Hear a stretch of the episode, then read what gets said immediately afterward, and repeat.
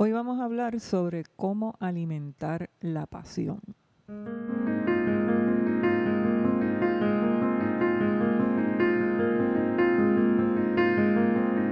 Yo soy Brenda Hopkins Miranda y esto es Vivir la Creatividad.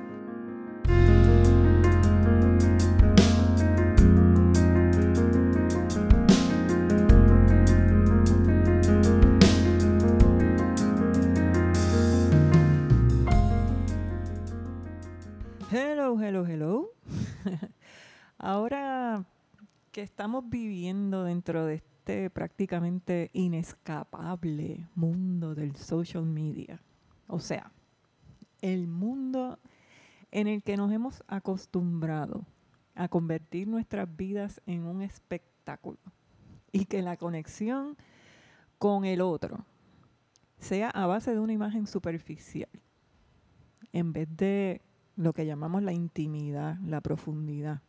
Y ahora que cada uno de nosotros hemos tomado el rol prácticamente de ser nuestros propios publicistas, pues las opiniones como que han venido a usurpar el lugar de la acción para convertirse como que en los protagonistas. Nuestras opiniones son las protagonistas. Muchos hemos comprado la idea de que con tan solo compartir nuestras opiniones, pues podemos cambiar el mundo y hacer la diferencia y así nos pasamos los días, de opinión en opinión. Pues así es, la opinión ha venido a reemplazar el lugar de la acción. Y en esa sustitución me parece que hemos terminado perdiendo bastante. Pero ya eso es un tema para otro momento porque el asunto es que esto no termina ahí, esto va mucho más allá. La opinión no solamente ha venido a, sustituir a la acción, la opinión ha venido también a robarle el lugar a algo que llamamos la verdad. Eso de que tenemos en nuestras manos el poder de vociferar nuestras opiniones a los cuatro vientos, a los vientos virtuales, claro está, Mira, pues ha creado en muchos de nosotros la sensación de que nuestra opinión es sinónimo de la verdad. Y ya sabemos en lo que esta manera de pensar nos ha metido, ¿verdad que sí? Y yo creo que esto es lo más sorprendente para mí. No sé, me parece súper contradictorio el hecho de que mientras más conectados y globalizados vivimos y mientras más acceso tenemos a la información, que no es lo mismo que el conocimiento, sí, pero pues mientras más nos damos cuenta del valor y la importancia que tienen la creatividad, la originalidad y la innovación, mientras más independencia y herramientas adquirimos a través de la tecnología, mientras más opciones y posibilidades tenemos, por ejemplo, los artistas o los emprendedores independientes para crear para exponer y distribuir nuestras creaciones. Pues no sé, tengo la impresión de que a pesar de todo esto, como que nuestras mentes se han ido cerrando más. Definitivamente es cierto que estamos más conectados, entre comillas, que nunca. Pero también es cierto que allá afuera como que se siente que, irónicamente, estamos más divididos y separados que nunca. Yo lo digo por el nivel de violencia y agresividad que uno ve todos los días, con el que nos estamos atacando unos a otros. Atacamos con toda nuestra furia a cualquiera que se atreva a ser diferente, a cualquiera que se atreva a hacer las cosas de una forma que se sale de la norma o que tenga una opinión que sea diferente a la nuestra. Yo hubiera esperado que hubiera sucedido lo contrario, que tener acceso a más información y que exponernos a más puntos de vista y exponernos a más cultura, pues que nos volvería más abiertos y más flexibles. Y me pregunto, ¿en qué momento fue que decidimos que era demasiado trabajo formar nuestras propias ideas y tener nuestra propia perspectiva? ¿En qué momento decidimos ceder nuestra capacidad de pensar por cuenta propia? Y volvernos fieles creyentes, ciegos fieles creyentes, ya sea del mainstream media o el media alternativo con sus teorías de conspiración o lo que digan los líderes de nuestra iglesia o partido político de preferencia. ¿En qué momento decidimos renunciar no solo a nuestro derecho, sino a nuestra responsabilidad de pensar y cuestionar. Es como si eso de cuestionar y pensar por cuenta propia, como que lo vemos como que algo que cuesta demasiado esfuerzo y preferimos vivir con nuestro cerebro en sleep mode o en mute. ¿Y por qué yo estoy pensando en todo esto? Pues porque recientemente escuché en voz alta dos de esas ideas o mitos que viajan por ahí de persona en persona y que van disfrazadas como verdades absolutas e incuestionables. Y yo admito que a pesar de que he escuchado estas ideas tantas y tantas veces, nunca deja de asombrarme, sobre todo cuando las escucho en boca de personas que yo pensaría que son de mente abierta. ¿Y a qué ideas me estoy refiriendo? Pues, número uno, a la idea de que para poder romper las reglas, primero hay que aprenderlas todas. Y número dos, que para poder decir mucho con pocas notas, hay que tocar muchas notas primero. O sea, en serio. De verdad hay que tener una maestría o un doctorado para poder pensar y hablar con sabiduría y profundidad. Es cierto eso de que el único camino para producir arte respetable y aceptable es el camino del estudio académico y que todo lo que no venga de ahí debe ser descartado y devaluado de inmediato. Wow. Llevamos cientos y cientos de años en los que la evidencia dice todo lo contrario, pero seguimos repitiendo lo mismo como el papagayo. Y la cosa es que muchas de estas personas que dicen esto en voz alta, esos que nunca se han dado a la tarea de detenerse a cuestionar ni por un segundo lo que están diciendo, luego se contradicen, porque entonces te comentan sobre la gran sabiduría de la vendedora de frutas y flores de la esquina, o el que recoge la basura en su calle, y cosas así. Ah, sí, ok, pero en la música no, ahí sí que no. En la música hay que saber primero, para que la música sea buena, tiene que ser complicada y tiene que ser creada y tocada por personas que han estudiado música en serio. Pero es que ni siquiera esto queda tan claro porque hasta en eso se contradicen, porque después te hablan de la música tan pip, que tocan los indios de tal tribu o tal región, o la que hace tal artista folclórico, o cuando tarde o temprano te confiesan que son fanáticos de Louis Armstrong, de Wes Montgomery, de Errol Garner, de Django Reinhardt, de George Benson, de Jimi Hendrix, de Stevie Wonder, de Eric Clapton, de los Beatles, de David Bowie, de Prince, de Michael Jackson, y un montón de artistas más. Entonces, yo vuelvo y pregunto, o sea, de verdad, hay que tocar muchas notas primero para poder decir mucho con pocas notas de verdad hay que aprender todas las reglas primero, antes de romperlas. ¿Y qué hay entonces de la música indiscutiblemente genial que toca y compone tanta gente alrededor del mundo que no sabe ni leer ni escribir música? Entonces, esas músicas y artistas no tienen absolutamente ningún valor. El que nosotros hayamos escogido el camino académico o esto de estudiar formalmente, realmente nos hace tan especiales o hace que nuestra música sea superior? Mira, te lo está preguntando alguien que ha estudiado bastante. Lo irónico de todo esto es que muchas de las personas que dicen estas cosas en voz alta admiran artistas que nunca se aprendieron las reglas, ni tocaron mil notas y ni siquiera saben leer o escribir música. entonces, ¿cómo es posible que haya tal contradicción? ¿Será que queremos adjudicarnos el poder de opinar sobre el valor de lo que hacen otros? Y que basamos esa opinión en nuestro propio camino y en nuestras propias decisiones. Eso es lo que está pasando. O sea, y yo entiendo también que es que estamos a la defensiva. Yo lo entiendo. La realidad moderna es que hay mucha música mala allá afuera. Pero el error que cometemos es concluir que esta música es mala porque está hecha por personas que no estudiaron música formalmente. El que haya tantos artistas, entre comillas, exitosos, entre comillas, sin talento, no se debe a esto. Es lo mismo que nos está pasando en otras áreas de la sociedad. Tenemos el fenómeno de la epidemia de los políticos que no son líderes y que no tienen visión. o las personas que ocupan puestos importantes sin tener la capacidad de ocupar esos puestos. El problema aquí es que el dinero y las conexiones han logrado imponer su poder en nuestra sociedad, a tal punto que el criterio ya no es ni el talento, ni la capacidad, ni nada de eso. Hoy día, si tienes dinero y tienes conexiones, mira, estás hecho o estás hecha.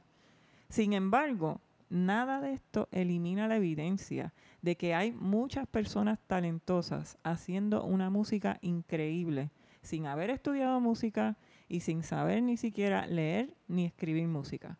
Estamos hablando de dos cosas completamente diferentes. Ahora, cuando la gente quiere saber sobre ti, sobre tus capacidades, sobre tu talento, piensan que con ver las cosas que tú publicas por ahí, ya saben todo sobre ti. Y creen que podemos conocerlo todo sobre una persona con tan solo mirar la superficie, porque eso es lo que uno publica, lo que uno ve en social media es la superficie, no lo es todo. Entonces usamos esa superficie para encajonar a las personas, para sostener prejuicios, para sostener estereotipos. Así como clasificamos las cosas en el supermercado o clasificamos la música, pues clasificamos a las personas también. Ah, pues si esta persona toca esto, quiere decir que no toca esto otro, y pues brincamos a la conclusión de que debe ser que no toca esto otro porque pues debe ser que no puede hacerlo nadie se está tomando el tiempo de cuestionarse, ¿no será quizás que lo que sucede es que esa persona simplemente prefiere hacer este tipo de música a hacer esta otra y que no tiene nada que ver con si la puede tocar o no la puede tocar?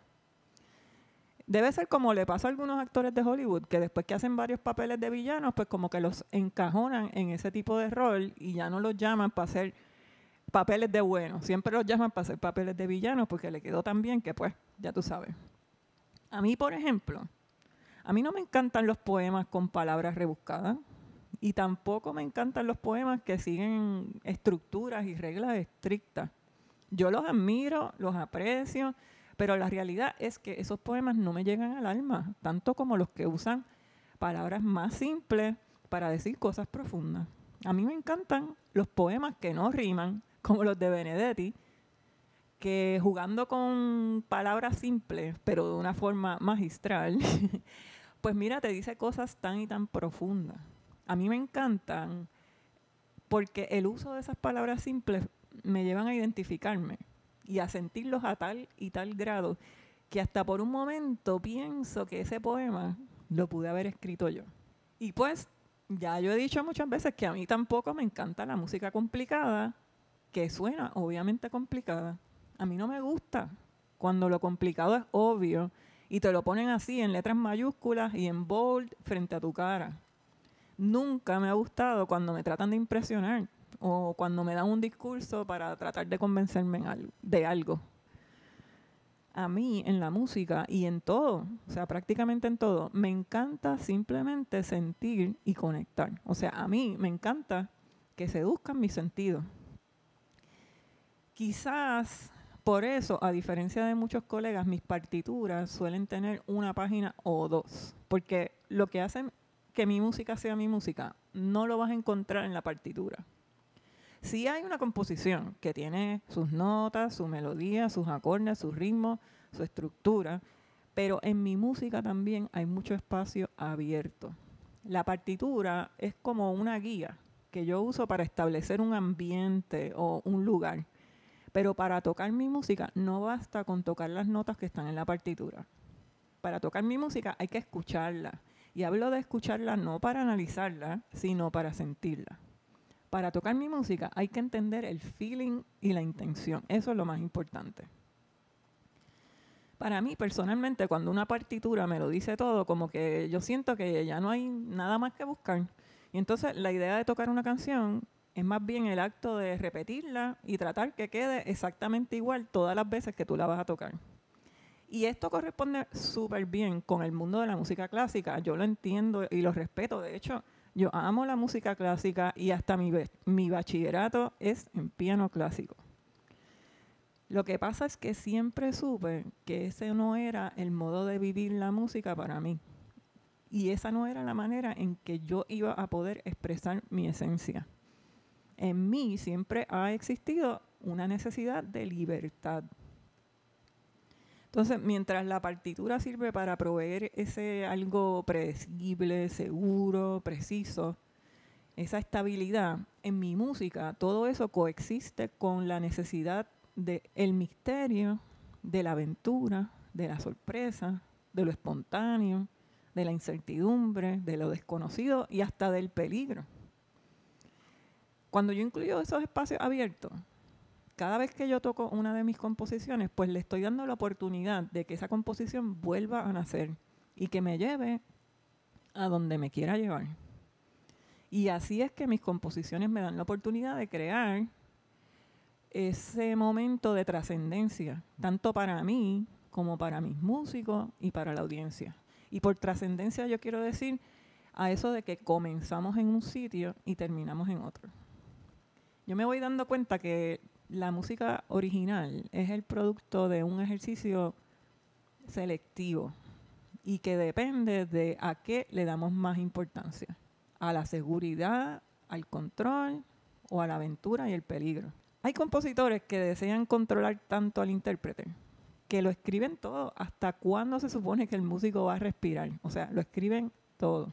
Hay otros que lo que hacen es que empiezan a improvisar y ya, Pero eso de lograr ese hermoso balance entre la seguridad y la aventura, algo que realmente no es fácil, pues cuando se logra, la recompensa es extraordinaria. Según pasa el tiempo y mi música ha seguido evolucionando y yo con ella, pues yo me voy dando cuenta de que ya yo no puedo tocar mi música con cualquiera. El que haya tanto espacio y libertad en mi música implica que la confianza es un atributo absolutamente necesario. Cuando uno lidia con la incertidumbre y lo desconocido, la confianza entra en juego. Y es importante saber que pase lo que pase, estamos compartiendo una misma visión y estamos juntos en esto. Mira, una de mis artistas favoritas, la bailadora Rocío Molina, que me encanta, escribió recientemente en su Instagram algo que con lo que yo me identifiqué completamente. Ella dijo, dar espacio al lugar donde no sabes nada y confiar en que el arte sabrá resolverse y hacer su justicia es donde me gusta estar. Y si es en compañía de seres de este calibre, entonces es cuando de aquí no me quiero mover o comienzo a moverme para no parar. Obviamente ella porque es bailarina, ¿verdad? Pues yo me identifico completamente con eso. La pasión, la entrega con la que tocamos una composición se alimenta precisamente de la incertidumbre, de la zona de peligro. Hay músicos que tienen muy poca tolerancia a la incertidumbre. Y a mi entender, es debido a eso que la magia pues les elude. Porque la magia no tiene dueño. La magia no tiene un botón de enciende y apaga. La magia no puede ser fabricada ni controlada. La magia reside en todo aquello que no controlamos. La incertidumbre, el riesgo, lo desconocido, lo espontáneo. Y para muchas personas estas cosas los hacen sentir incómodos. Pues al estar consciente de esto, yo siempre tengo mucho cuidado de ensayar mis canciones lo suficiente como para que queden bien, pero no demasiado como para que queden vacías de vitalidad, para que queden frías, para que queden mecánicas, para que queden predecibles. Yo siempre estoy pendiente porque me importa mucho proteger la magia. De hecho, Depende del repertorio y del lugar, pero usualmente yo no ensayo más de dos veces. Y tampoco suelo ensayar los momentos de las composiciones que son para improvisar. Yo procuro guardar esa energía para el concierto. Mi meta siempre es proteger la magia. ¿Y la magia vive dónde? En el misterio, en la zona de peligro, ese lugar que yo tanto amo.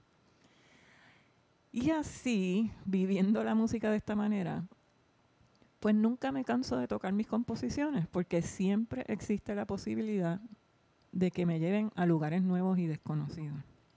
Para mantener la pasión, no hace falta cambiar una composición vieja, entre comillas, por una nueva. Yo no tengo que cambiar el repertorio todo el tiempo para evitar el aburrimiento o mantener la pasión. Se trata de que mientras ponga de mi parte para mantener ese espacio en el que existe esa sensación de aventura y misterio, eso que yo llamo la zona de peligro, pues mira, la pasión y la magia van a estar recibiendo el alimento que necesitan para seguir vivas. Yo no tengo que vivir mi vida cambiando constantemente todo lo que veo o lo que escucho. Esto se trata de asegurarme que nunca pierda esa importantísima capacidad de ver con ojos nuevos y escuchar con oídos nuevos. Y eso es lo que yo deseo para ustedes. Los amo y nos vemos en la próxima.